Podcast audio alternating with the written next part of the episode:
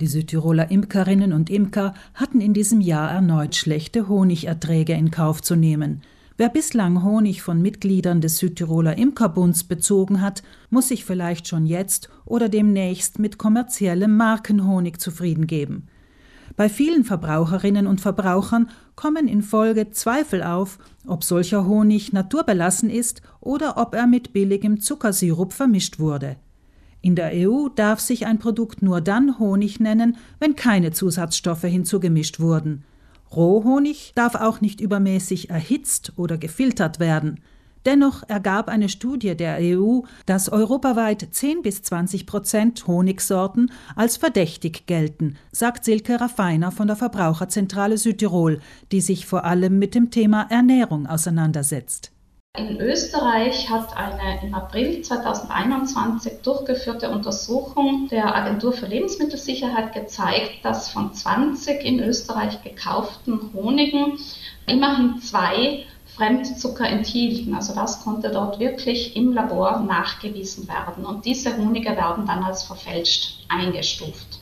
Es ist auch nicht so, dass wir an der Art der Kristallisierung des Honigs erkennen können, ob der Hersteller Zucker zugesetzt hat.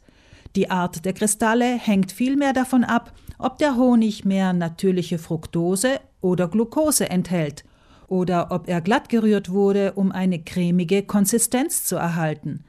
Für den Konsumenten ist es daher kaum möglich, einen etwaigen illegalen Zuckerzusatz zu erkennen, gibt Raffiner zu bedenken.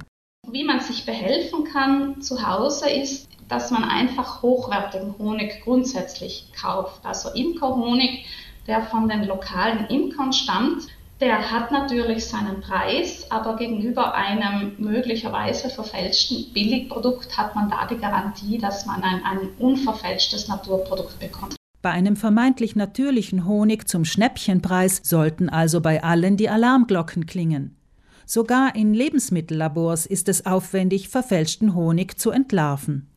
Ein Labor, das dies beherrscht, ist jenes für Lebensmittelanalysen und Produktsicherheit des Landes Südtirol. Amtsdirektor Luca D'Ambrosio erklärt, dass sein Amt in den letzten zehn Jahren über 1000 Honigproben untersucht hat. Den Großteil davon für den Imkerbund und einen immerhin nicht geringen Anteil im Rahmen der amtlichen Kontrolle für den Tierärztlichen Dienst. Wir kontrollieren in erster Linie für den Imkerbund warenkundliche Parameter wie eben Zucker, während wir für den tierärztlichen Dienst im Rahmen der amtlichen Kontrollen sehr viel mehr Parameter untersuchen, nämlich auch Rückstände von Pflanzenschutzmitteln, Wassergehalt, Zuckerzusammensetzung und so weiter. Die beanstandeten Proben waren null. Also ich habe praktisch keine Probe beanstandet. Auch der Verantwortliche einer bekannten Südtiroler Honigmarke mit einer Vielzahl an Honigsorten gibt an, dass die öffentlichen Stellen in seinem Unternehmen 20 bis 30 Tests im Jahr entnehmen und analysieren. Die Firma kaufe und verkaufe hauptsächlich italienischen Honig und solchen aus der EU, ausschließlich mit Zertifikaten.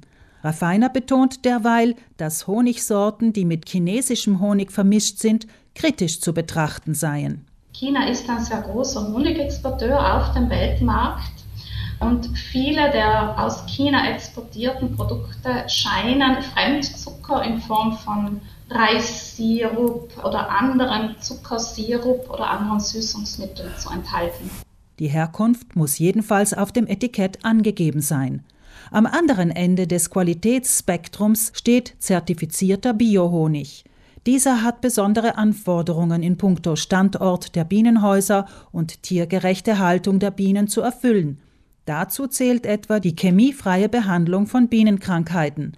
Zudem müssen in drei Kilometer Umkreis nachweislich überwiegend Bio- und Wildpflanzen wachsen.